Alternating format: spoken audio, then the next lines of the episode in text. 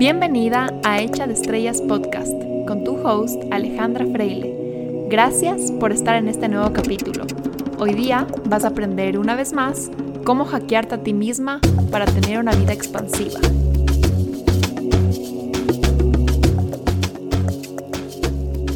Hola con todos, bienvenidos a un nuevo episodio de mi podcast.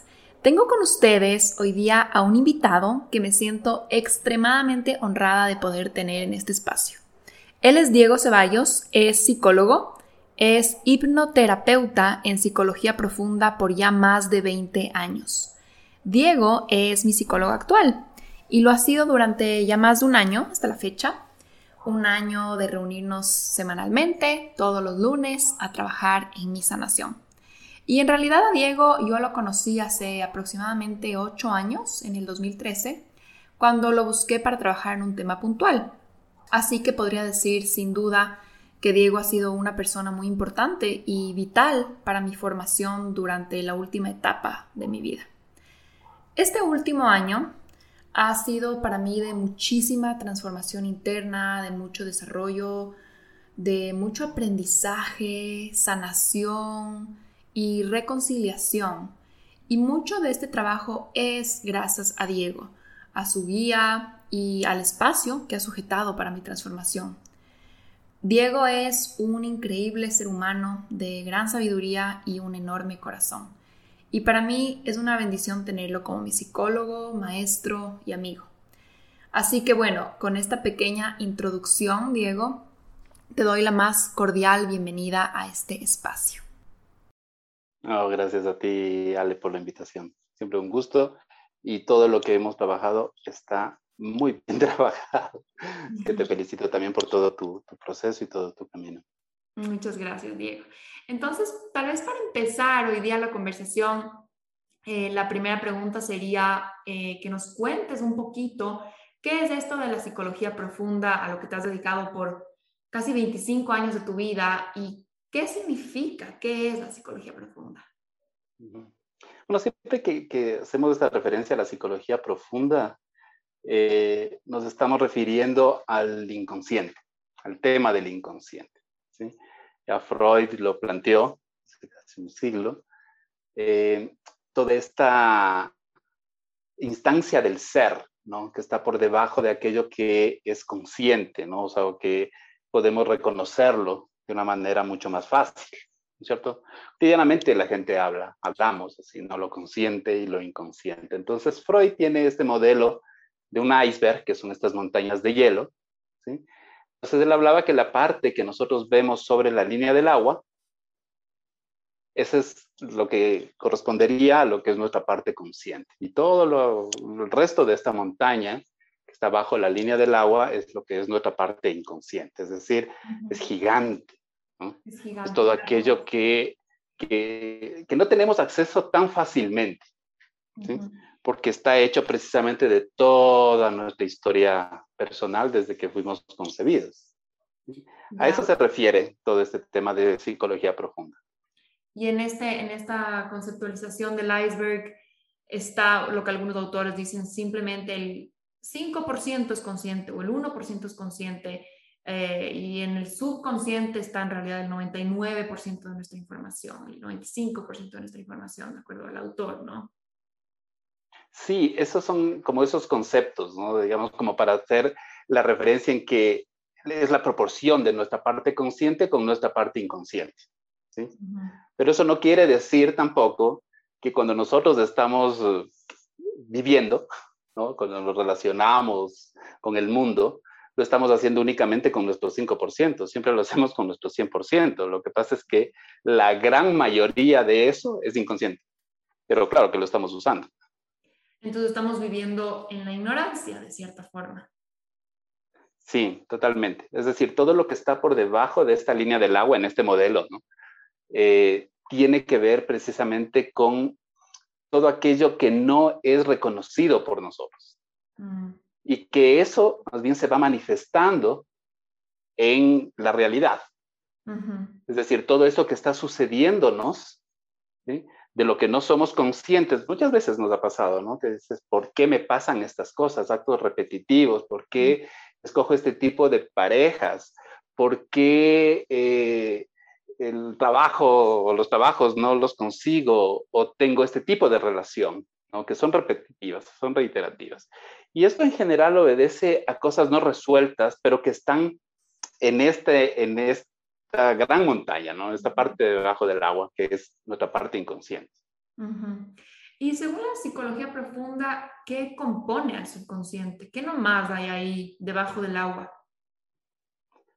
Bueno, debajo del agua, es una muy buena pregunta porque debajo del agua está todo aquello que tiene que ver con lo externo a nosotros y que tiene que ver con el deber ser, pero que también tiene que ver con lo que queremos. Hay estos dos principios que son inconscientes. La una que tiene que ver con el principio del deber, el deber ser, que Freud igual lo, lo planteaba como este aspecto del super yo. O el superego, ¿no? O el superego también, ¿sí? Vamos a hacer como un ejercicio imaginario solo para ir teniendo esta, esta figura, ¿no? ¿Se acuerdan del iceberg? ¿Sí?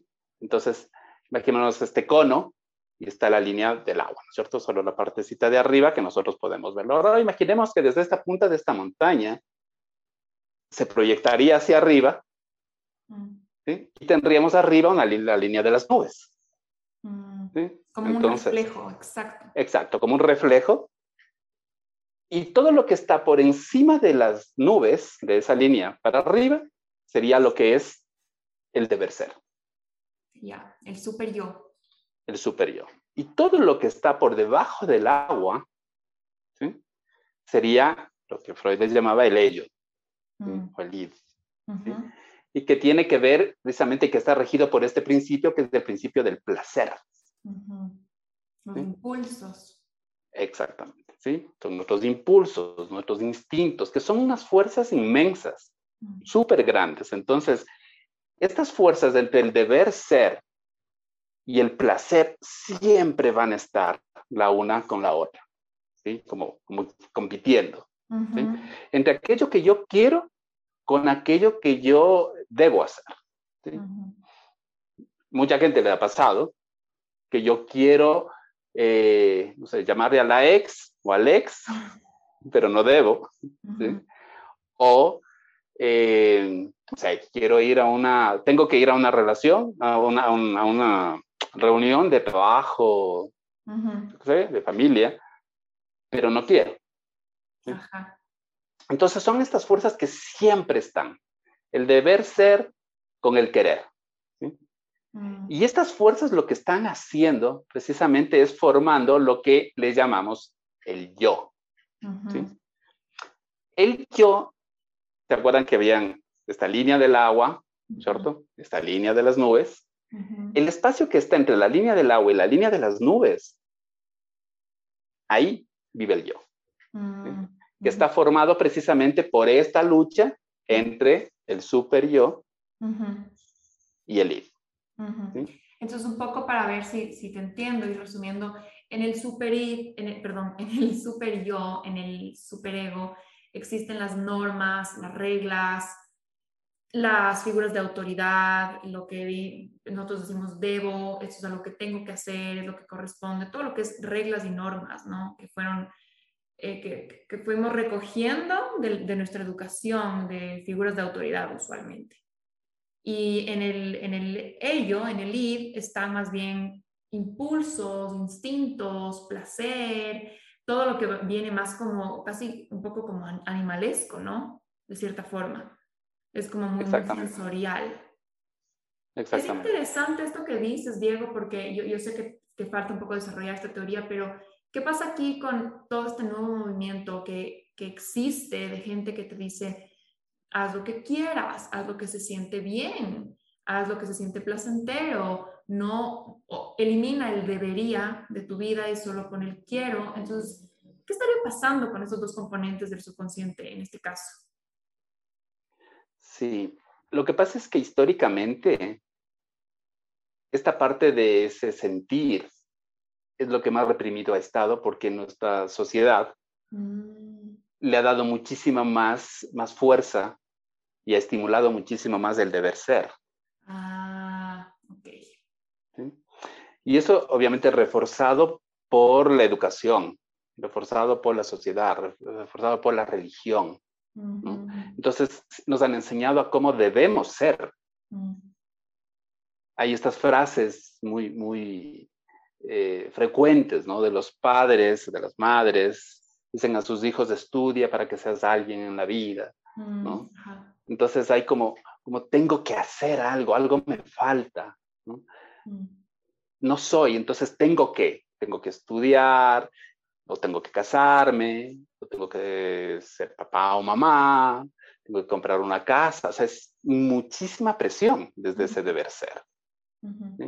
Entonces, en respuesta a eso, obviamente surgen como estas otras líneas, es siente lo que realmente quieres, haz lo que realmente eh, está en ti, en tu interior, etcétera, pero estamos olvidando la otra parte, o sea, es como irnos al otro lado.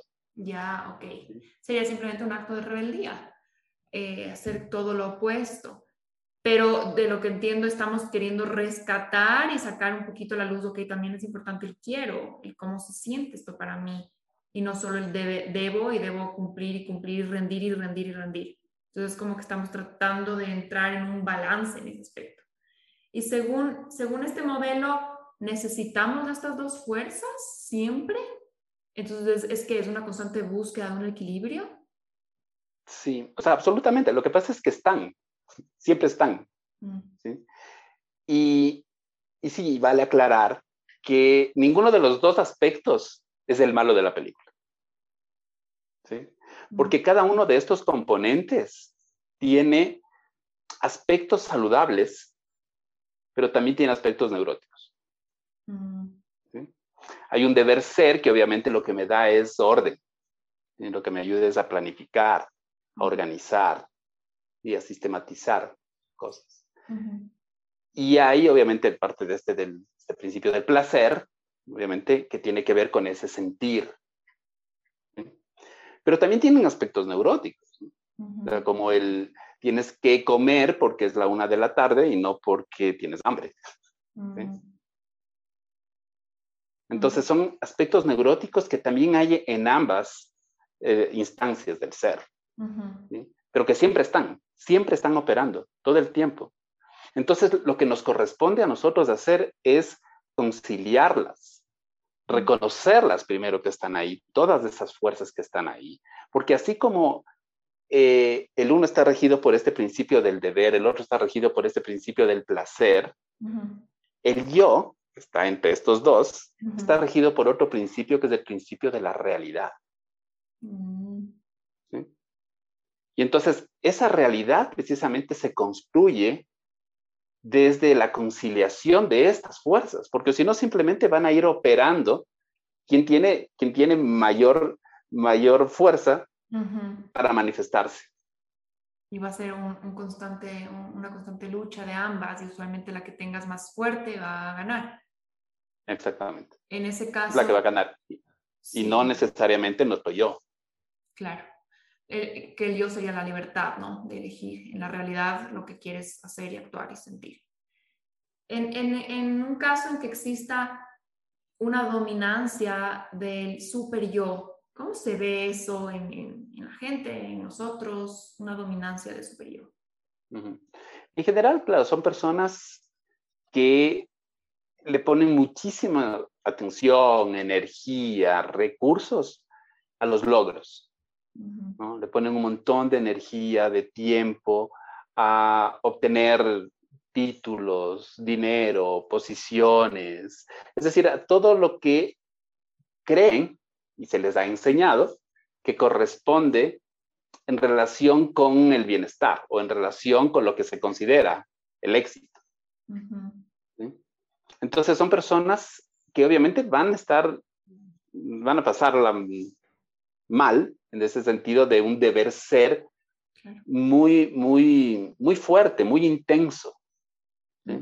Entonces se van descuidando de sí mismas y ponen, como te decía, muchísima de, su energía en eso, ¿no? En la consecución de eso. Es decir, más allá de la felicidad o más allá de su bienestar, lo que les interesa son los logros. Claro, el cumplir. Exactamente. Las normas que fueron impuestas. Claro, ahora, y eso no es gratuito, porque esa misma, ese mismo deber ser tiene esta, esta condición, ¿no? Que si es que tú haces lo que yo quiero que hagas, vas a ser aceptado. Mm. Si, yo, si tú haces lo que queremos que, que, hagas, vas a ser querido y vas a ser incluido o incluidas. Entonces, lo que realmente estas personas buscan es amor y es afecto. Claro. Pero la forma en que han, intentado eh, resolver eso es a través de esta cosa impuesta, que es del deber ser. Claro, y ahí a veces se nos tiende a confundir la validación o la aprobación o el resultado con amor.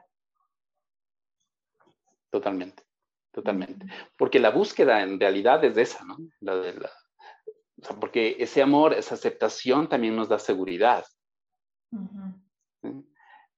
Y si no nos sentimos seguros, si no nos sentimos amados, si no nos sentimos aceptados, aceptadas, eh, obviamente hay un peligro inmenso de muerte. Totalmente. De no existir. Innato, innato. Absolutamente. Entonces, por eso es que muchas, muchas personas eh, hacen eso, o sea, ponen su vida en eso, en, los logros, en ese deber ser, porque así son amados, amadas. Y eso eh, yo veo muchísimo esa tendencia ahora al perfeccionismo, a esta como adicción a la productividad, a, hago ahora, hago ahora y ya luego algún rato descansaré, pero nunca podemos parar de hacer, de cumplir, de rendir, porque también creo yo que se crea como una adicción a esa validación momentánea cuando cumpliste un logro, cuando tienes cierto resultado.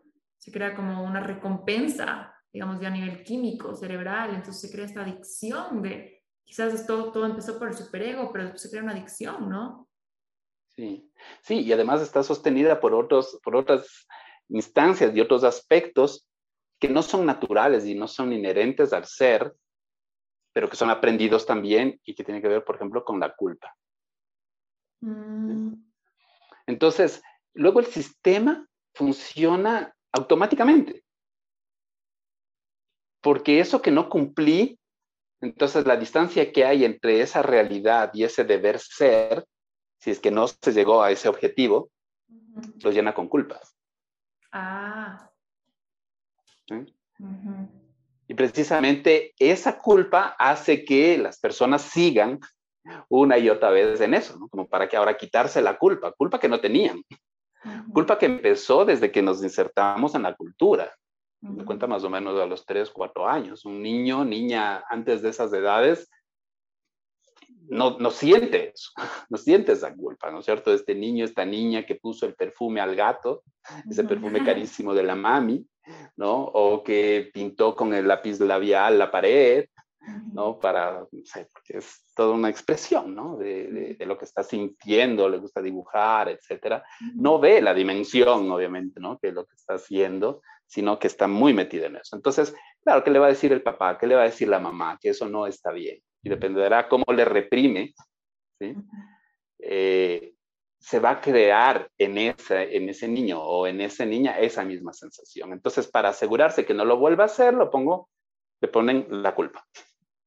Ya, y la, la, culpa pasa a reemplazar la figura de autoridad de cierta manera. Se instaura. por eso es que, exacto, por eso es que adultos, adultas, o sea, hombres, mujeres, se sienten culpables a pesar de que ya están a cargo, a pesar de que ya son, son, son dueños, digamos, de su tiempo, de su vida, y se sienten culpables, o sea, es decir, funcionó automáticamente porque ese deber ser ahora es la culpa. Es como este ojo que te mira, que, te, que, te, sigue, que está ahí. Interesante, ya no están tus papás, ya no está tu mamá ahí encima, pero está la culpa como esa figura eterna instaurada en tu psiquis, rigiendo, las normas. Claro, por eso podemos decir que la, la, culpa es la culpable, ¿no? De toda esta, de toda esta, de esta trampa, ¿no? Porque están están ahí, estas personas están muy metidas en ese deber ser, ¿no? Con todos estos aspectos que son, como decíamos, neuróticos y que, incluso existe este término, que, es esta neurosis colectiva que se llama normosis, mm. ¿no? Y que se le da eso como, como algo normal, viene de la norma, ¿no? La palabra normosis. Y entonces hay que hacer eso, como que tenemos que hacer eso. Porque el éxito es eso. ¿No? Es esto, es ganar más dinero, es escalar eh, socialmente, es ocupar puestos de, direcciones, de CEOs, etc. Eh, ¿A qué costo? Y el costo siempre va a ser el yo. O sea, dejo de ser quien soy. Wow. Entonces, en respuesta a eso, claro, es como irse al otro lado, es decir, no, haz lo que quieres. Lógicamente va desde esta parte, desde ese sentir que fue la menos estimulada, la menos eh, admitida. Pero si solo alguien se va a ese otro extremo. Claro, ¿cuál fuera el, cuál fuera el modelo de estar viviendo dominado por el ello, por el id? Exacto, o sea, nos diríamos a un punto claro, muy extremo, desde ese hedonismo. ¿no? Ah, el placer. Exactamente, todo es placer, ¿no? Entonces, donde ya no habría responsabilidad, ya no hay los aspectos saludables del deber ser, ya no habría inclusive la parte de lo colectivo, de los demás, ¿no? Mm. Porque solo importa mi placer, no mm. importa el placer del otro, ¿sí? Yo solo poner este ejemplo, digo que es como hacer esto, ¿no? De irme de un extremo al otro, es como tener un hueco en la media y darle la vuelta a la media, pensando que al otro lado no hay el hueco, ¿no? También vas a encontrarte con ese hueco porque es la misma media. Entonces no se ha resuelto nada irme de un extremo al otro extremo. ¿sí? Claro. más bien es una invitación a conciliar esas dos fuerzas. Mm. Encontrar el punto en la mitad donde está el yo. ¿Cómo se vería una persona dominada por el ello o por el id? Así como hacemos los ejemplos del, que está dominado por el super ello. ¿Cómo se ve uno que está dominado por el otro lado? ¿Qué tipo de problemas? Por la parte, por la parte del... Del, del id, ello. ello, ajá. Sí, bueno, lo que decíamos, digamos, si es que está ahí, está desde el hedonismo o está con una cuestión como muy, muy primaria, muy primitiva. Ya. Lo único que le va a interesar, obviamente, es satisfacer necesidades. Son como las más básicas. ¿sí? Es decir, poniéndole como, como ejemplo solo para entenderlo, si alguien estuviera muy ahí, sería lo más parecido a un animal. Y si alguien estuviera muy arriba, muy desde el deber ser, sería algo muy parecido a un robot. Mm, wow. A una máquina. Wow.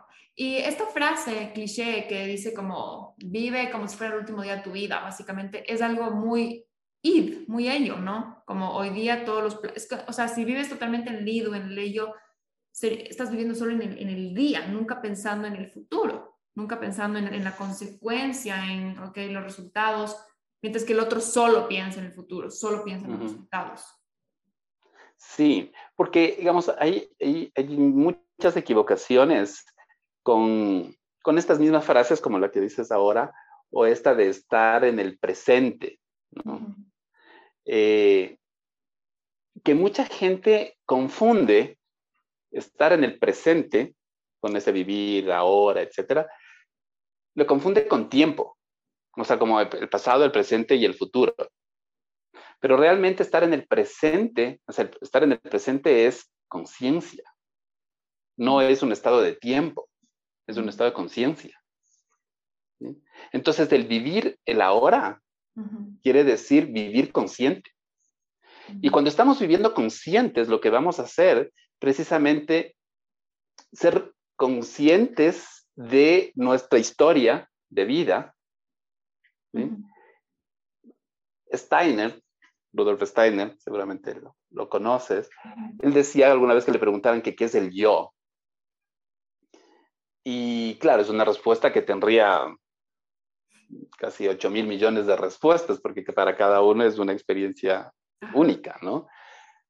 Pero Steiner se, se, lanzó esta eh, definición, me parece fantástica, y él dijo, el yo es mi historia personal más todas sus posibilidades. Wow.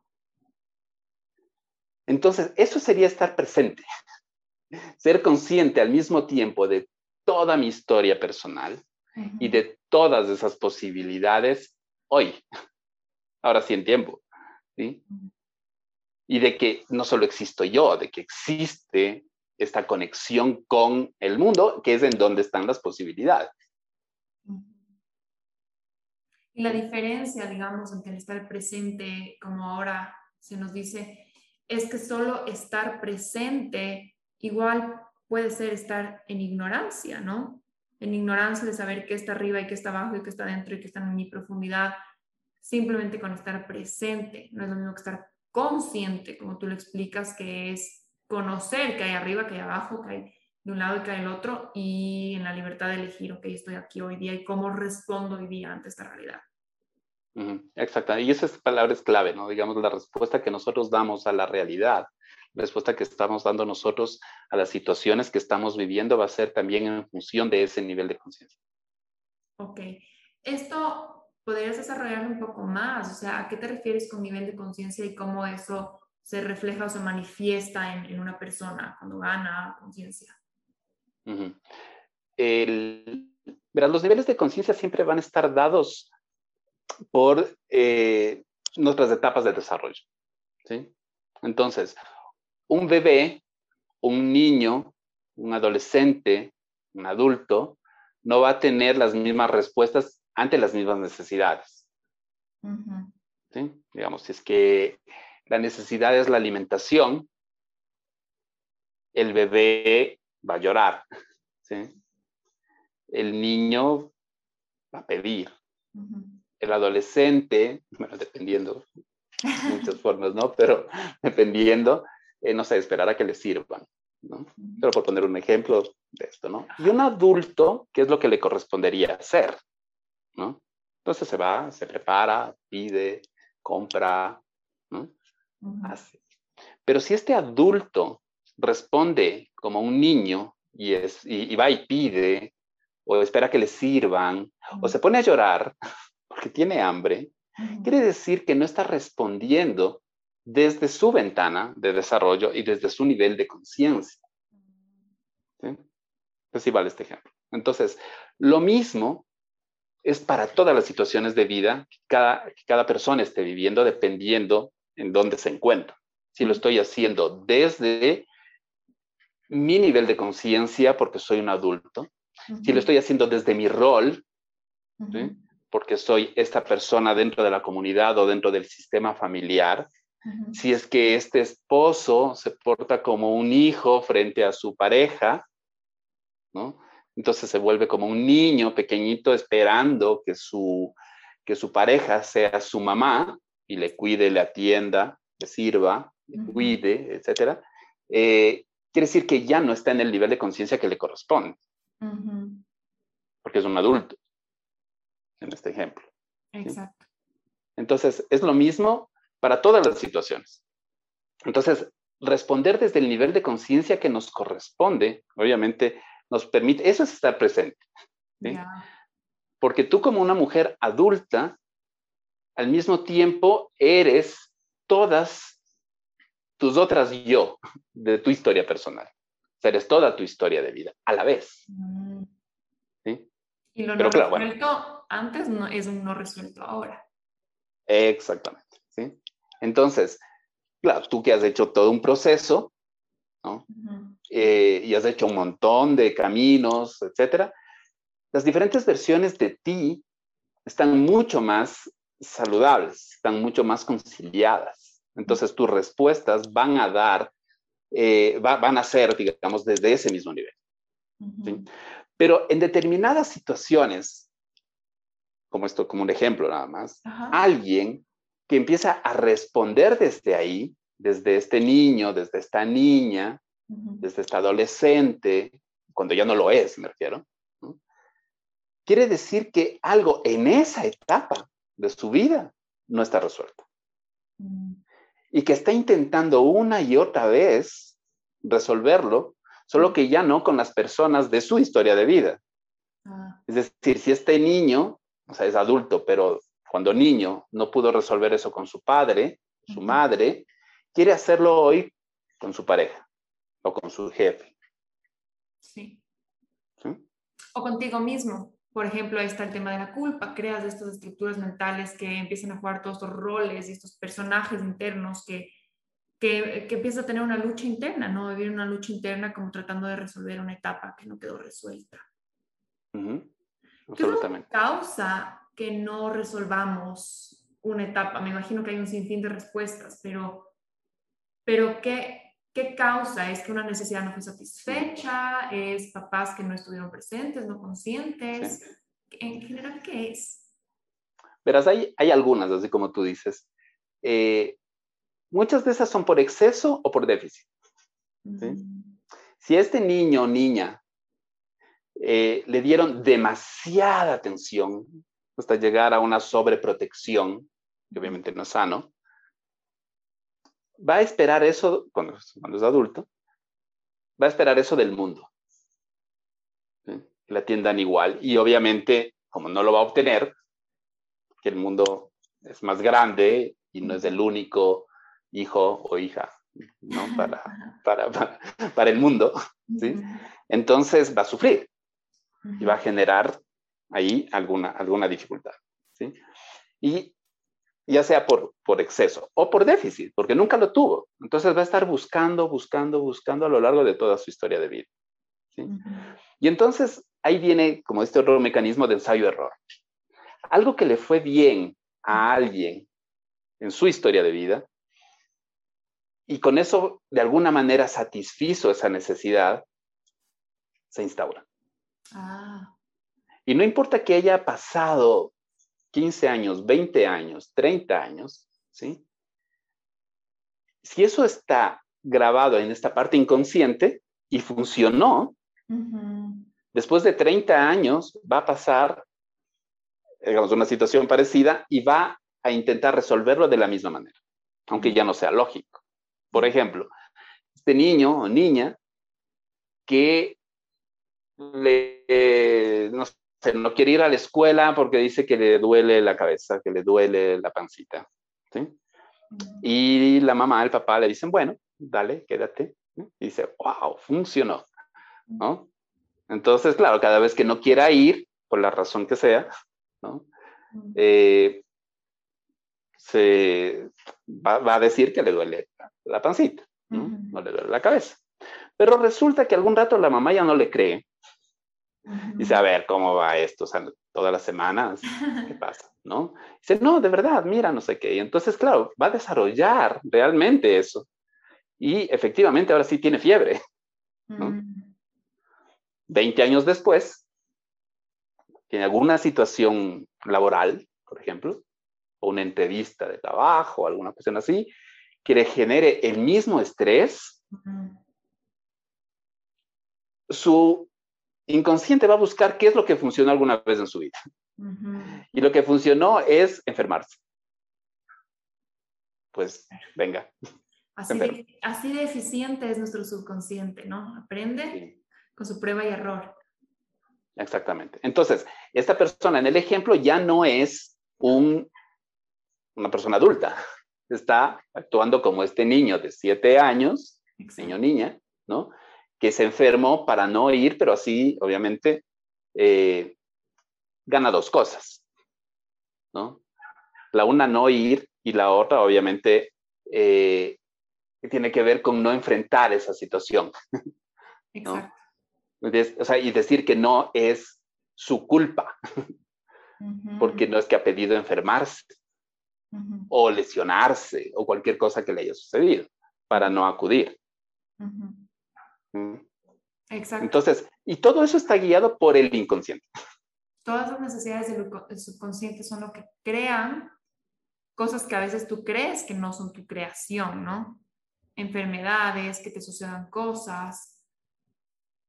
Exactamente. Por eso es que, por ejemplo, el, que un accidente de tránsito, que decíamos, ¿no? que sale un perro y le muerde, o esta caída que tuvo jugando algún deporte, eh, etcétera, o una, va a determinar pronto que evitó hacer algo que no quería hacer, pero no encontraba la forma de hacerlo.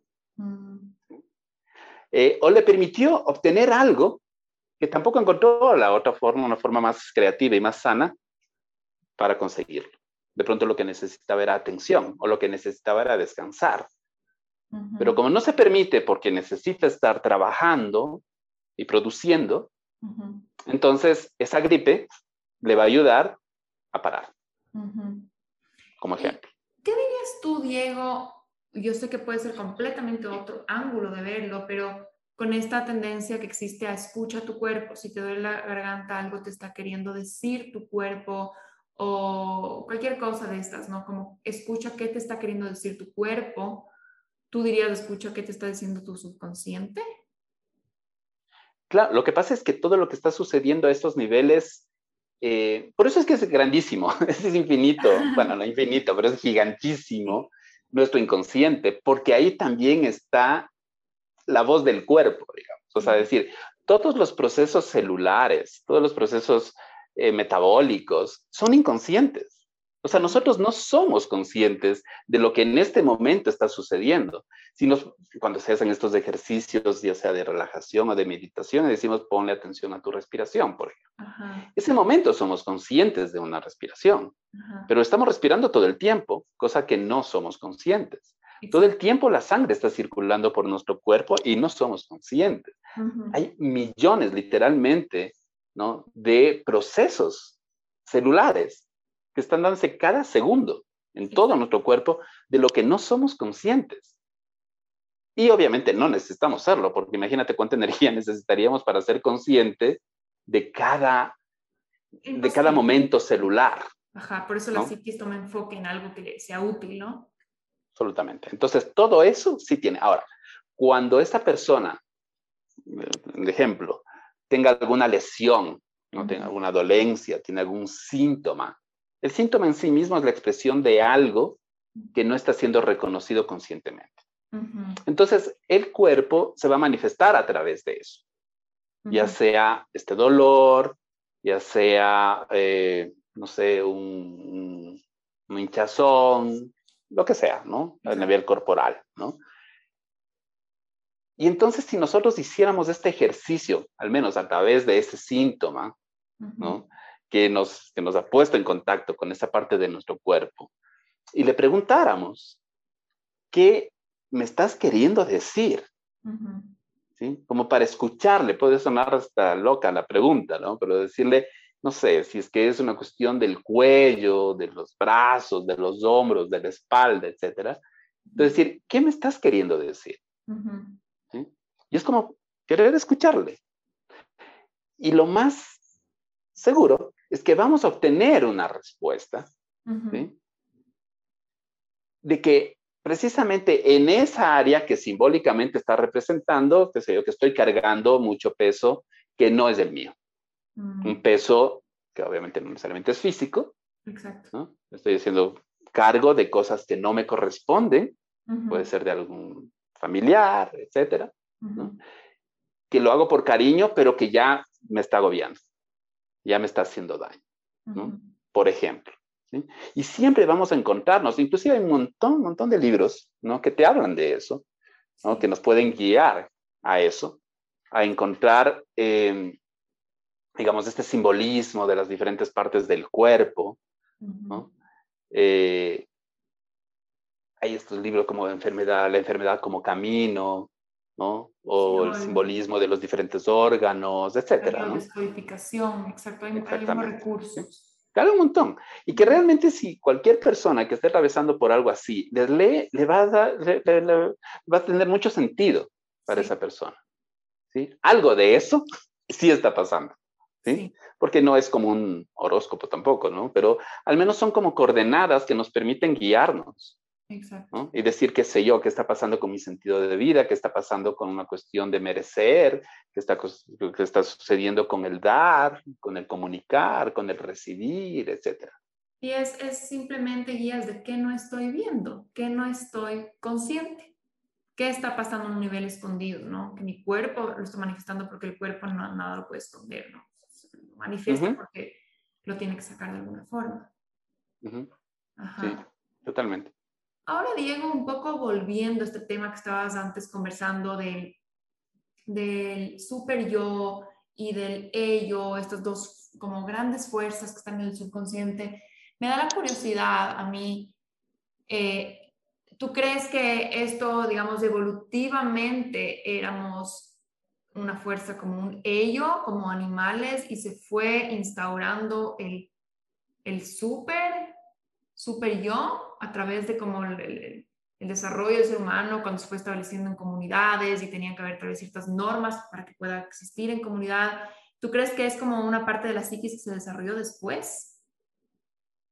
¿O, o cómo lo de hecho, todo Sí, todo, hecho, todo esto es una evolución. ¿no? Bueno, sabemos cómo va toda la cuestión de la evolución.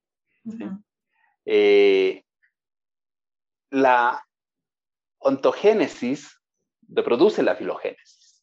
¿sí? Es decir, todo el desarrollo del ser, ¿sí? biológicamente, digamos, desde esta célula, que el, óvulo que, está siendo fecundado, ¿sí? hasta el nacimiento del bebé, digamos, en todo este, este proceso eh, evolutivo, está reproduciendo la evolución de miles de millones de años mm. de la vida en la, en la Tierra, ¿no? del planeta Tierra. Entonces, esta célula primera es la primera célula que hubo en este mar primigenio.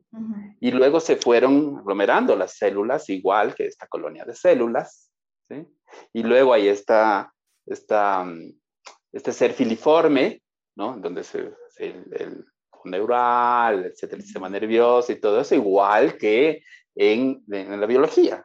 y vamos a ver eh, cómo esos millones de años se sintetizan en estos nueve meses, dentro, de la, dentro del, del vientre de la mamá. El desarrollo de, de cada ser humano es una réplica exacta del desarrollo de las especies.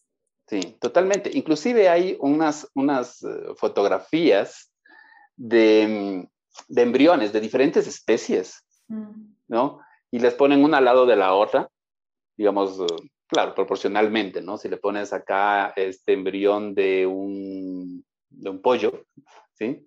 y este embrión de un humano, Exacto. no sabrías cuál es cuál. ¿Sí? En determinado momento. Y lo mismo con cualquier especie, digamos, si es que es un elefante, si es que es así, o sea, digamos, en determinado momento van a decir, es exactamente el mismo, no sabrías cuál es. Porque tiene, ya después se van diferenciando, obviamente, las plumitas del pico, en este ejemplo del, del, pollo, ¿no? Exacto pero en algún momento son exactamente iguales. Por eso es que los seres humanos tenemos en, la base del cerebro el cerebro reptiliano, ¿no? que es instinto. Exactamente. Y el Entonces, prefrontal se termina de desarrollar a los, veintipico de años, a la última capa. Exactamente, lo has dicho, lo has dicho muy bien. Entonces, estos cerebros, por llamarlos de alguna manera, obviamente, luego van poniéndose una capa encima de la otra, encima de la otra, encima de la otra, hasta completar esta, esta evolución. Mm. Ahora, la tarea actual del ser humano es integrarla. Mm. Porque lo que ha sucedido, obviamente, en toda esta evolución es que la una empieza a dominarle a la otra. Mm. Y entonces, hoy, digamos, a estos niveles, es esta capa, digamos, el córtex, digamos, lo, lo más nuevo, y que tiene que ver con la lógica, ¿no es cierto? Con este pensamiento lineal, etcétera.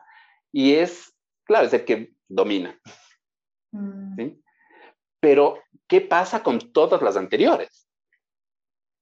Con la parte del sentir, con la parte de los, de los instintos también, etcétera. Es decir, por eso es que gran parte de nuestra tarea es integrar todas estas capas. Es decir, que inclusive a un nivel biológico, y evolutivo, obviamente, es una invitación a integrarnos. a integrarlos. Claro, porque por más de que sea a través de la capa más evolucionada, el cerebro prefrontal, la planificación, la lógica, no somos solo cerebro prefrontal, está todo el sistema límbico, las emociones que tienen su parte necesaria, no podemos ignorar eso. Y el intento de ignorar todo eso y vivir desde simplemente este prefrontal, que es como el, el hombre superior, entre comillas, es, es un arma de doble filo. Es terrible, ¿no? Vivir así, reprimiendo todo lo que está por debajo de ese cerebro. Pues bueno, ahí podríamos de, cierta manera entonces sí decir que el, ello es la primera parte desarrollada del ser humano o del animal y después se van suponiendo estas capas encima. Y de, lo que te entiendo, el, yo sería equivalente al el integrar todo lo que es, todas las capas del desarrollo. Sí, totalmente. Por eso es que tener la conciencia de esa realidad es la conciliación de todas estas fuerzas. Y ahí es cuando nos convertimos en esos creadores y co-creadores de esa realidad. Porque si no, solo las cosas me suceden, solo las cosas pasan. Y yo no tengo nada que ver con eso que me pasó. Pero cuando ya podemos reconocer todo eso y estoy en el lugar que me corresponde, es decir, estoy en mi yo, puedo reconocer que todas estas fuerzas están actuando y soy yo quien permite integrarlas, soy yo quien les permite conciliar esas fuerzas. Por eso decía que el yo vive en este reino, que es el reino de la realidad. Entonces, todo lo que nos, nos haga salir de, ese, de esa realidad, obviamente hace que salgamos de nuestro yo, y nos vamos a esas otras instancias que tienen que ver con lo idealizado, que tiene que ver con los miedos, que tiene que ver con los deseos, que tiene que ver con la fantasía. Mm. Entonces, hay personas que viven obviamente con, miedo. Y obviamente es algo que no está sucediendo, algo que no lo está viviendo, pero obviamente su temor es de que eso suceda, o que si le pasó, cosa que no está sucediendo hoy, vuelva a, suceder, que se repita. Entonces, todas esas cosas, ya sea que estoy en el deber ser o estoy en ese placer, en ese querer, o me voy a ese pasado, o me voy a ese futuro, me saca de mi yo. Mm. Y me saca de mi realidad. ¿Y cuál sería la tarea para estar en el yo, para, para entrar más en conciencia o para ir en, comprendiendo de todas las infinitas fuerzas que operan en nuestro subconsciente, algo, algo. Sí, o sea, primero ir reconociendo qué es lo que siento, ¿no? reconociendo cuáles son esas emociones. Es ponerme en contacto también con mi cuerpo, ¿no? Físicamente, o sea, cómo soy, cómo, cómo estoy. Ya. Eh, es hacer conciencia desde, desde, lo, desde lo cotidiano, ¿no? Estar como mucho más conscientes de, eh, cuando te duchas, cuando desayunas, cuando caminas, hacer como estos ejercicios en lo cotidiano de estar presentes, al menos unos segundos, ¿sí? como ir reconociendo a través de los sentidos, ¿no? ¿Qué es lo que estoy percibiendo? No, no, no para juzgarlo, para sentirlo. Entonces, como un ejercicio por ejemplo, práctico, es como si en algún momentito alguien pudiera poner una pausa y te quedas tal como estás, estás sentada, estás de pie o estás acostada, pero te quedas solo quieta, solo para, para poder reconocer cómo estás, es decir, y poder registrar si estás cómoda, como, como, como has estado sentada o en la posición que estabas. ¿Sí? Preguntarte qué estoy pensando. Es bastante común, ¿no? De amigos, amigas, ¿no? Le dice, eh, si alguien está en silencio y le dices, eh, ¿qué piensas? No, nada. Y la respuesta, o sea, digamos, no nos está mintiendo, porque realmente no está siendo consciente de qué es lo que está pensando muchas veces. Totalmente. Es como, no, no, de verdad nada, no estoy pensando en nada. ¿no? Pero sí lo está, solo que no está consciente de en qué lo está. Exacto. Por eso digo, no nos miente, pero sí está pensando en algo, solo que tampoco es consciente. Entonces, hacernos esta pregunta, es decir, ¿cómo está mi cuerpo? ¿Qué estoy pensando? ¿Qué estoy sintiendo? ¿No? Desde la temperatura, comodidad, etcétera. ¿Cuál es mi emoción?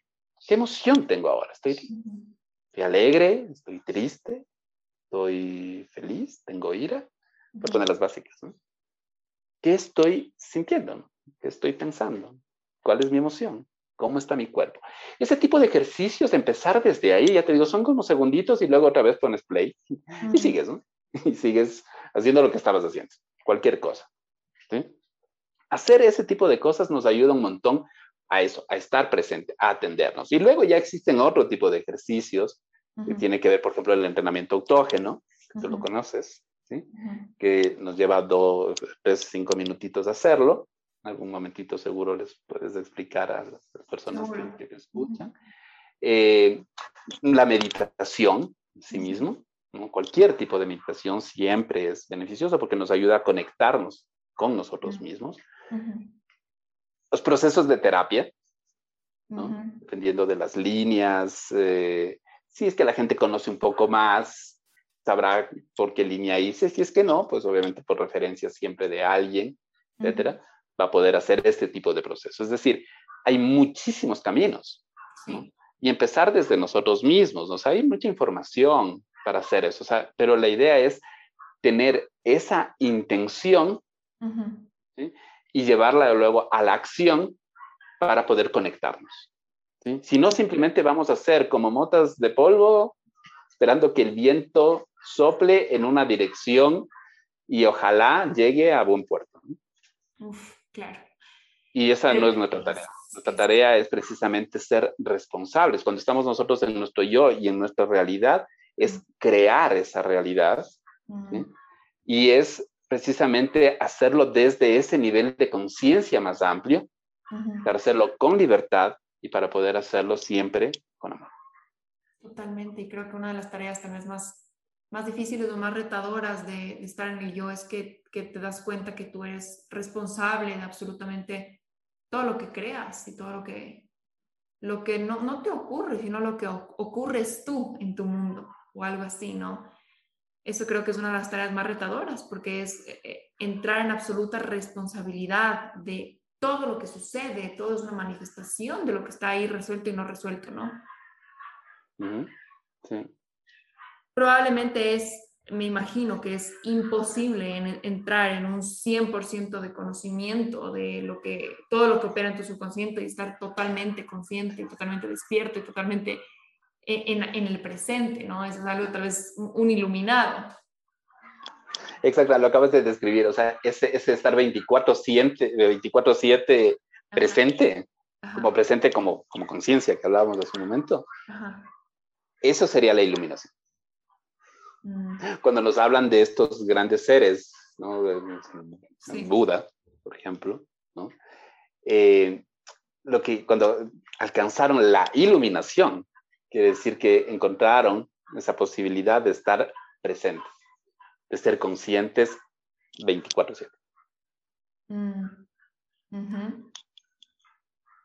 Y creo que eso no es para todos, incluso, porque eso significaría ya un mundo que ya se, se, superó, o sea, ya todo se transformó en luz y ya no existe la necesidad de ser humanos que estamos en este constante crecimiento hacia la luz. Claro, o al menos en este nivel, ¿no?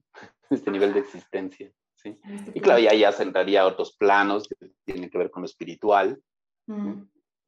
Y bueno, esto supongo que es un tema para otros, otros, otros, episodios. Pero otros sí, episodios Creo que es algo que sí, por mencionar acá algo que tú en algún momento me explicaste y que me hizo mucho clic, es que en este plano yo soy humana y tengo un cuerpo y todos los aprendizajes son humanos en esta vida y son corporales de cierta manera, ¿no? Entonces entender y también aceptar que esa es la realidad de, mi conciencia en este momento eligió ser humano y, y atravesar las lecciones a través de un cuerpo humano, con lecciones humanas. ¿verdad? O sea, porque no se trata de solo me voy a convertir en este ser espiritual que ya está más allá de mi cuerpo humano. No, no, no, o sea, por algo estoy en este cuerpo, en carne y hueso. Claro, sí. Lo que pasa es que el, el, el ser necesita de esta experiencia existencial. Existencia quiere decir eso, salir de la esencia. El prefijo ex siempre es fuera de. Es como por el, cuando hablamos del ex o de la ex, es decir, está fuera de mi vida, ¿no? Entonces, es, si hablamos de la existencia, quiere decir que está fuera de la esencia. Entonces, estamos acá. Y acá hay otras leyes, hay otros principios, desde lo biológico, ciertas leyes físicas, la gravedad, etcétera. Tenemos un cuerpo que puede enfermarse, un cuerpo que puede lesionarse, pero también un cuerpo que nos permite movernos, que nos permite avanzar, que nos permite abrazar, que nos permite amarnos, etcétera. Es decir, tenemos estas, estas condiciones, hay estas características acá. Entonces, el no trabajarlo desde estos niveles de conciencia, es decir, si solo me dedico al cuerpo, solo me dedico a la mente, solo me dedico al espíritu, no estoy creciendo de una manera integrada y de una manera total y de una manera plena. Es igual de importante cada una de estas áreas.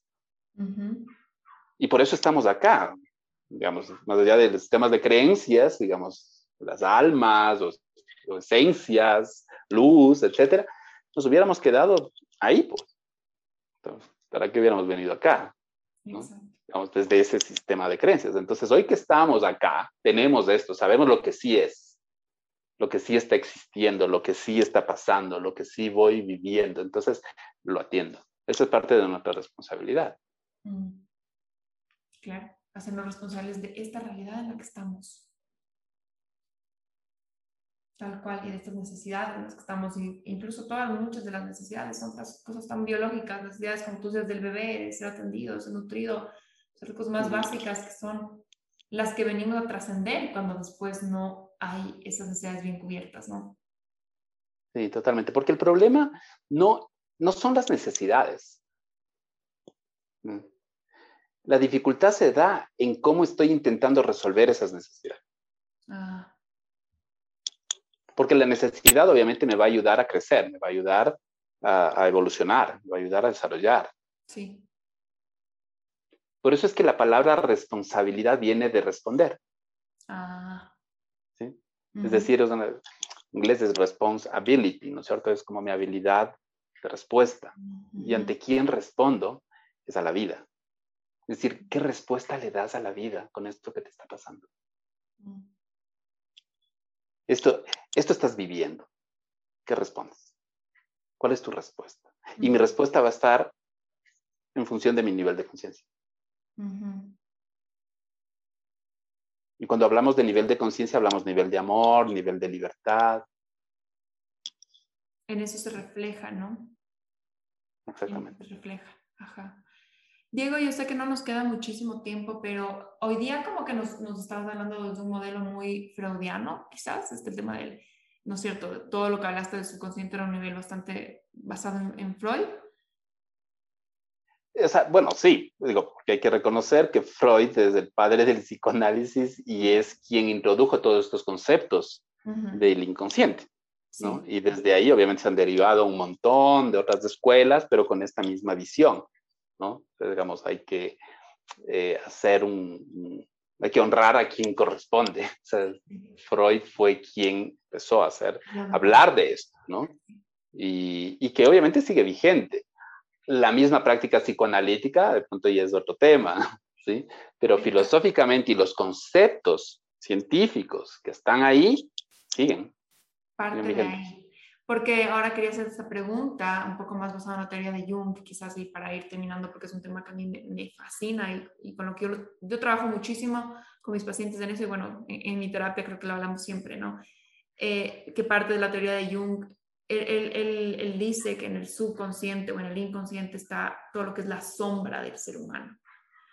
¿Qué es la sombra del ser humano según la psicología profunda o los temas que tú manejas? ¿Cómo lo podrías explicar de la mejor manera? Sí. Eh, sí, bueno, de hecho este es un, concepto de, Jung. Y claro, él, cuando hablaba de las sombras se refería precisamente a toda esta parte no reconocida, ¿no? Que está precisamente en toda esta parte inconsciente, pero que además no es que sea eh, el, malvado, el villano, ¿no? O la villana de la película, ¿no? Mismo Jung en esta frase, seguramente lo has leído y muchas personas que están escuchando eso tal vez también, que decía que las personas no se iluminan ¿no? cuando meditan o se imaginan únicamente en la luz, sino sobre todo cuando llevan esa luz a su sombra. Mm. Porque la manera que tenemos precisamente para crecer no es llevando más luz a donde hay luz. Claro. ¿Sí? Si tú llevas un reflector a la playa a una a, mediodía para iluminar la playa, o sea, no te sirve de mucho. Que si vas a medianoche, una sola cerilla, sí, se va a ver. ¿Sí? Entonces hay que llevar la luz donde hay sombra. Entonces la sombra, o sea, digamos, en este concepto de, de Jung, era también como esta invitación ¿no? a, reconocerla y a conciliarnos con ella, a abrazarla, eh, para poder entenderla porque también somos nosotros. O sea, la sombra no es, no es algo que existe y que no soy, ¿no? Es algo que también soy, que por muchas razones o la reprimí, por estos condicionamientos sociales, eh, las escondí, hay veces que ni siquiera supe yo que estaba ahí. Debe haberte pasado alguna vez y algunas de las personas que escuchan esto que es, guardaste algún papel, un documento en un sitio distinto donde pones tus papeles porque es súper importante y después no te acuerdas dónde pusiste, solo te acuerdas que sí hiciste eso porque era muy importante y eso es lo que hizo que se pierda. Ah. ¿Dónde puse? Es igual, ¿no? O sea, muchas de esas cosas inclusive las guardamos de nosotros mismos. Wow. Ni siquiera nosotros lo sabemos y no lo sabríamos. Hasta que una experiencia o un estímulo le active mm. y ahí empezamos a reconocerlo. Y ahora me doy cuenta que he tenido miedo o vergüenzas o culpas, mm. dudas mm. acerca de algo. Y se siente terrible. Es incomodísimo abrir la sombra, abrir esos cuartos oscuros de la casa con esa linternita que es nuestra luz, a ver lo que hay ahí, pero es, es incómodo, es tenebroso, nos da pánico, pero es, es, impresionante lo que creas, ¿no? Es como justo tener una casa oscura y abrir las ventanas de la casa y desempolvarla y pues transformar la casa, renovarla. Claro, es que si no hacemos eso, no hay desarrollo. Nos quedamos en las tinieblas absolutamente. Sí, y, obviamente es como no, no permitirnos a nosotros tener una expresión de esa totalidad que somos, poder reconocer esa completitud. Hay este símbolo del yin yang, ¿no? Esta parte negra con esta bolita blanca y esta parte blanca con esta bolita negra, todos como que lo conocen. Este símbolo obviamente que va representando todos estos aspectos de la luz y la sombra, ¿no? Y que además es un símbolo, claro, cuando lo vemos dibujado, está ahí, simplemente en ese plano, pero realmente es un símbolo tridimensional y además en movimiento. Entonces, ese símbolo, digamos, que refleja precisamente esta sombra y esta, y esta luz, es parte precisamente del ser que nos permite evolucionar, que nos permite desarrollar. Por eso es que cuando hablamos de la iluminación hace un rato, obviamente sería alguien que ya tiene toda esta luz. Claro, abarca toda la luz. Abarca todo la luz. Entonces, claro, ya es para otro plano. Pero acá en el plano de la existencia es necesarísimo, porque si no, no habría evolución. Necesitamos el opuesto para poder desarrollarnos. Por eso es que no podemos hacerlo solos, necesitamos del otro. Mm. El otro es el que me permite también reconocer mi propia sombra, porque eso que me molesta del otro es mío también, si no, no me molestaría. Ha resonado con algo que yo no lo tengo resuelto. Sí, el crecimiento solo existe en relaciones, ¿no? Absolutamente. Porque reflejas y, y ahí sí demuestras eh, que tienes dentro. Claro. O sea, alguien que imaginariamente pudiera vivir absolutamente solo, sola, ¿no? No evolucionaría. No desarrollaría más allá de lo que sea súper necesario para sobrevivir. Exacto, exacto. Entonces el lenguaje es producto precisamente de eso, porque necesito comunicarme con el otro. El lenguaje es haber creado todo un universo. Para poder entenderme con el otro. Y mm. todo esto que tiene que ver con la comunicación obviamente ha venido de toda esta sombra. Todo lo que tiene que ver con el encuentro, con el contacto, tiene que ver con esta sombra. Es decir, todo esto que tenemos dentro de nosotros también lo podemos reconocer afuera. Todo lo que está sucediendo en la otra persona, en mi amigo, en mi pareja, en el jefe, en otro país, en otro continente, en otra etapa histórica. Cuando hace esto, este clic, algo resuena, alguna fibra topó en nosotros. Quiere decir que ha empezado a activarse esta parte que nos permite conciliar y que nos permite, obviamente, evolucionar y crecer si es que obviamente la trabajamos, la atendemos Claro. Y la, Me encanta eso, esto que dices de que te, topa una fibra porque existen todos estos, hasta cosas históricas o otra persona o el sufrimiento de alguien más que te despierta compasión o empatía y así empieza a tocar esas partes, esas fibras tuyas de que, pasa algún dolor que está ahí dentro, alguna vivencia o simplemente cosas que están en, en tu inconsciente colectivo, que eso es otro tema largo, pero ya vas topando fibras de la sombra, ¿no? Y como ya vas sacándolas.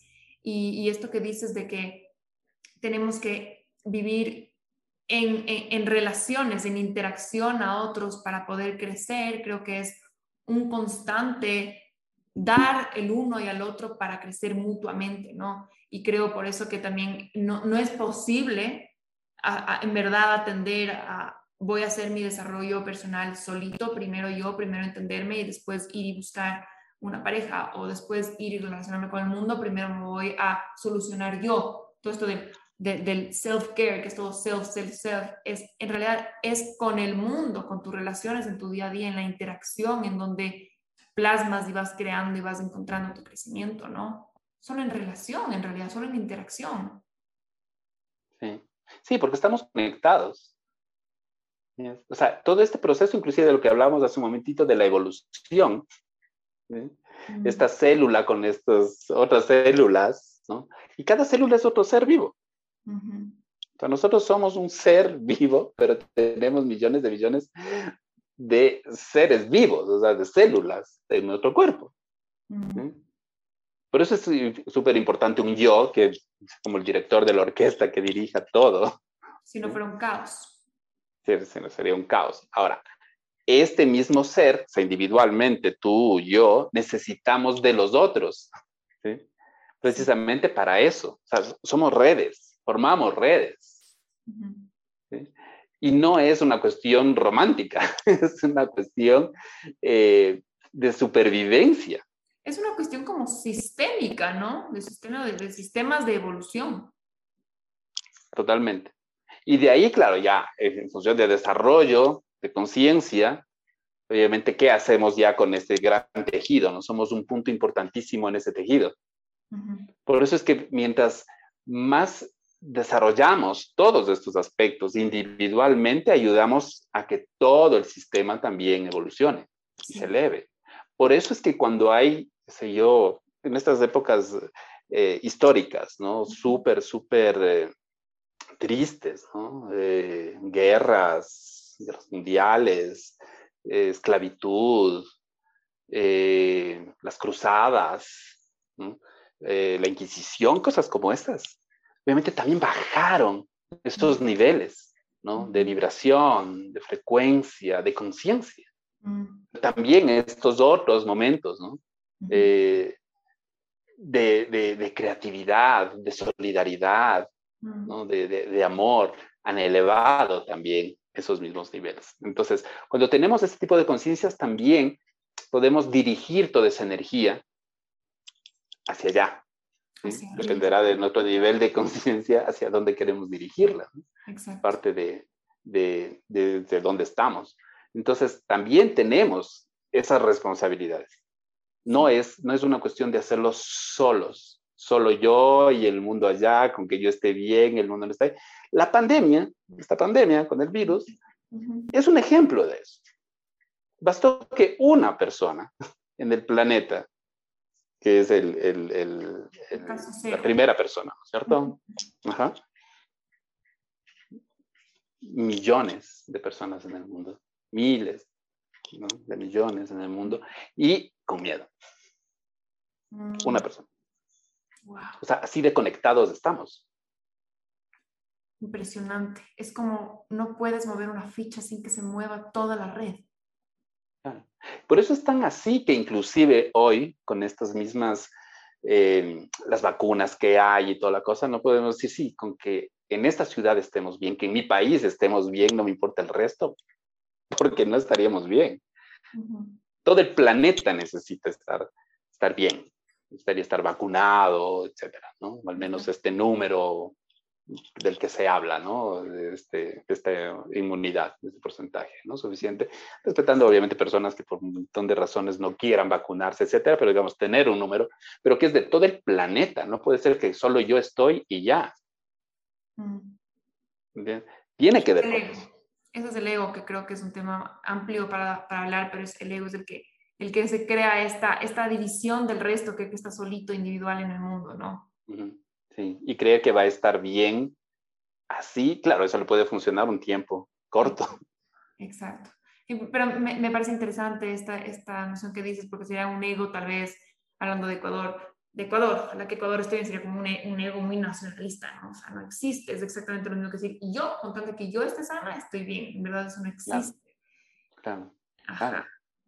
No existe, no existe esta, esa parte de, esta individualidad. Ya no. O sea, digamos, ya estamos en una época también de la humanidad en donde eso sabemos que no ha funcionado. La evolución darwiniana inclusive no va así, no es que es la ley del más apto.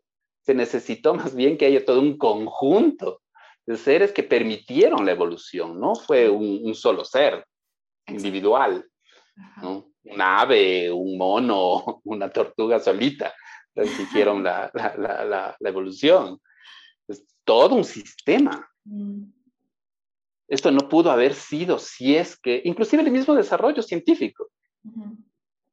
No es que una sola persona, que, que, es a donde se ha apuntado muchísimo, ¿no? Entonces hablamos de estos grandes genios de la humanidad, de estos inventores, ¿no? desarrolladores de, de, de, tecnologías, etcétera, ¿no? y pensamos como que solitos ellos lo pensaron y eso no hubiera sido posible si no había alguien que le haga el café, alguien que le prepare la comida, alguien que le que, que conduzca su auto, alguien que eh, les lleve hacia allá. O sea, solo por poner este ejemplo chiquito, ¿no? Pero también es una cantidad de técnicos, una cantidad de ingenieros, una cantidad de, de, profesionales también. O sea, esta persona, claro, es una persona brillante, pero solito no hubiera podido hacerlo. cualquier cosa, ¿no? Cualquier invento. Sí, sí, tú estás hablando en, un plano, ah, solamente quedándonos en este plano temporal de que el que le hizo el café, el que le llevó, pero ah, ah, no, ni siquiera estamos yéndonos para abajo. O sea, y ahí viene la frase de Newton que dijo, mis teorías las desarrollé en los hombros de los padres, de, los que estaban detrás creando. Entonces, es incluso hasta atemporal, ¿no? Esta red. Absolutamente. Absolutamente, exactamente, porque esos, esos mismos conceptos fueron desarrollados, obviamente, por otras personas que o lo pensaron, se imaginaron, intentaron, no les salió esta otra persona, y eso en cientos o miles de años. Y sigue, todo esto es movimiento, por eso te decía este, como esta esfera, ¿no? Del yin yang. Está en movimiento, es continuo. El cambio es, es, lo decía, lo único permanente es el cambio. Mm, todo lo demás es temporal. Y creo que eso es un interesante llamado a que nuestro, nuestra búsqueda de conciencia de crecimiento no solo lo hagamos, o para los que estén escuchando, no solo lo hagan por ustedes, sino porque es una responsabilidad por, por el planeta, ¿no?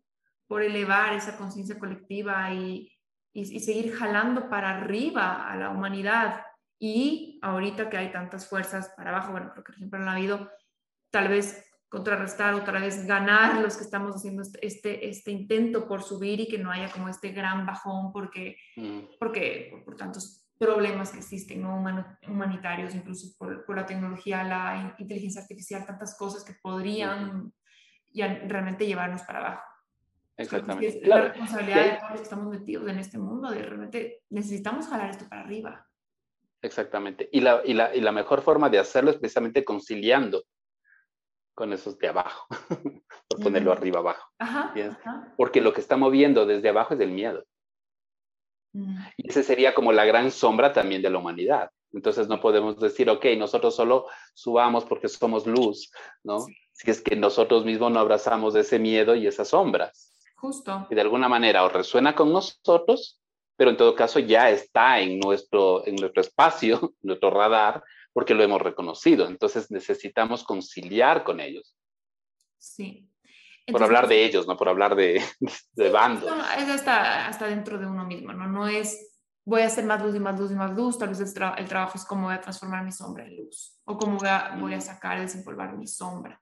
Y es súper interesante porque en esa totalidad, en esa esfera, en ese abarcar mi sombra, que siempre va a haber sombra, creo que es sentir, sentirme lleno, sentirme completo en ese todo. Incluso ahí hay momentos de, yo creo que de, de mucha conexión, una meditación profunda en que tú sientes tal vez cierto, cierta, como e, el milagro o incluso como un placer o un gozo hasta de la tristeza, del dolor, de todo lo que abarca la, esfera humana, es, es un todo, ¿no? Creo que ahí es, es, los momentos más intensos de conexión son los en los que te conectas con ese todo, no solo con el amor o con la gratitud, ¿no? Sí. Sí, porque este plano de existencia tiene todas esas posibilidades. Que hablamos del yo. ¿no? Entonces, esas posibilidades eh, en donde podemos atravesar los diferentes tonos emocionales, ¿cierto? De cada una de estas emociones, de la alegría, de la tristeza, de la ira, del miedo, precisamente nos permiten a nosotros reconocer esos aspectos de nosotros que de otra forma no hubieran podido ser reconocidos. Pero claro, si tenemos este nivel de conciencia que nos permite reconocer que es que estamos atravesando, lo que somos caminantes de todo eso, entonces me voy a salir de la idea de la tragedia o del drama. Entonces lo estoy viendo como una experiencia que me está aportando precisamente sabiduría para poder crecer. Eso no quiere decir que deje de doler, pero, pero ya empieza a tener un sentido. Y me salgo de la idea de la víctima, porque sí soy al vivirlo, soy también parte de esto, de esta experiencia. Exacto. Ya no es desde la culpa, ¿bien? es desde nivel de conciencia. Desde la responsabilidad. Pero justo con, esto, con esta definición que tuviste, la habilidad de responder, que qué diferente suena esa definición de responsabilidad, ¿no? Sí. Súper interesante. Diego, creo que tenemos que ir cerrando esta conversación porque ya me has regalado más de una hora de tu tiempo y estoy súper agradecida, pero si quisieras tú, no sé, em, si habría una gran verdad o algo que a ti, alguna, alguna frase, algún concepto, algún, algún recogimiento, alguna idea que a ti realmente te ha llegado, te ha ayudado a entenderte a ti, entender la humanidad, ¿Cuál podría ser una, una, de las grandes verdades en las que tú te apoyas? O quizás una frase de, de, alguien que te inspire, que tú creas que sería lindo transmitir y que la gente pueda, pueda, le pueda aportar. hay, hay, hay, un montón, no precisamente por autores que has leído, por filósofos, por maestros, maestras que he tenido como el la gran oportunidad y la suerte de, encontrarme en el camino, ¿no? Eh, recuerdo una frase de una maestra que me dijo alguna vez eh, que la gente tiene toda la idea de que existen varios caminos. Eh, y decía, en realidad solo hay uno, y es el que hacemos. La diferencia es con cuánta conciencia lo hacemos. Y es por eso también es una invitación, ¿no? poder hacer todo lo que estamos haciendo, porque todo lo demás ya no es. Todo lo que estamos haciendo es lo que sí es. Hagámoslo desde ahí, desde ese nivel de conciencia, siempre con amor, con esa responsabilidad, desde la libertad. Y hagámoslo juntos. Qué hermoso, súper profunda esa frase creo que es una excelente manera de vivir la vida si, si es que realmente integraríamos ese, ese concepto, ¿no? Yo creo que ya es eso, te abre un camino impresionante de vida. Te agradezco un mundo, Diego, por estar aquí hoy día. Tu tiempo yo sé que es valiosísimo, que es extremadamente solicitado. Así que te agradezco un montón por estar contigo. Ha sido realmente espectacular esta conversación. Estoy seguro que les va a aportar muchísimo a todos los que escuchan. Y como sé que les va a encantar, eh, te quería preguntar cómo te pueden encontrar, si es que están interesados en tu trabajo, en trabajar contigo o en saber más de ti. ¿Cómo te podrían encontrar? Sí, bueno, gracias, Ale, primero por la, por la invitación. Estuvo lindísimo. Siempre es chévere conversar con personas súper super lindas, muy amorosas, súper inteligentes. ¿Tú? Y sí, más bien la gratitud es mía. y ojalá esto les pueda servir a, a, las personas que escuchen algo de esto, un pedacito de esto. Eh, sería genial. Eh, te dejo los datos, mi, número, teléfono, pueden escribirme al WhatsApp, tal vez ahí les puedas poner luego en, en, no sé, en, en, tus notas, ajá. Y sí, que me escriban, y ahí nos pondríamos de acuerdo. Con muchísimo gusto, ojalá podamos acompañarnos en este, en este camino. Te digo que es un camino precisamente de crecimiento, en donde crecemos todos. Perfecto. Muchas gracias, Diego. Y bueno, yo les dejo el número de Diego, su WhatsApp, por si acaso no viven en Ecuador, para que ustedes le puedan contactar si están interesados en trabajar con él. Y nada, con eso terminamos este capítulo y nos estaremos escuchando en el siguiente episodio.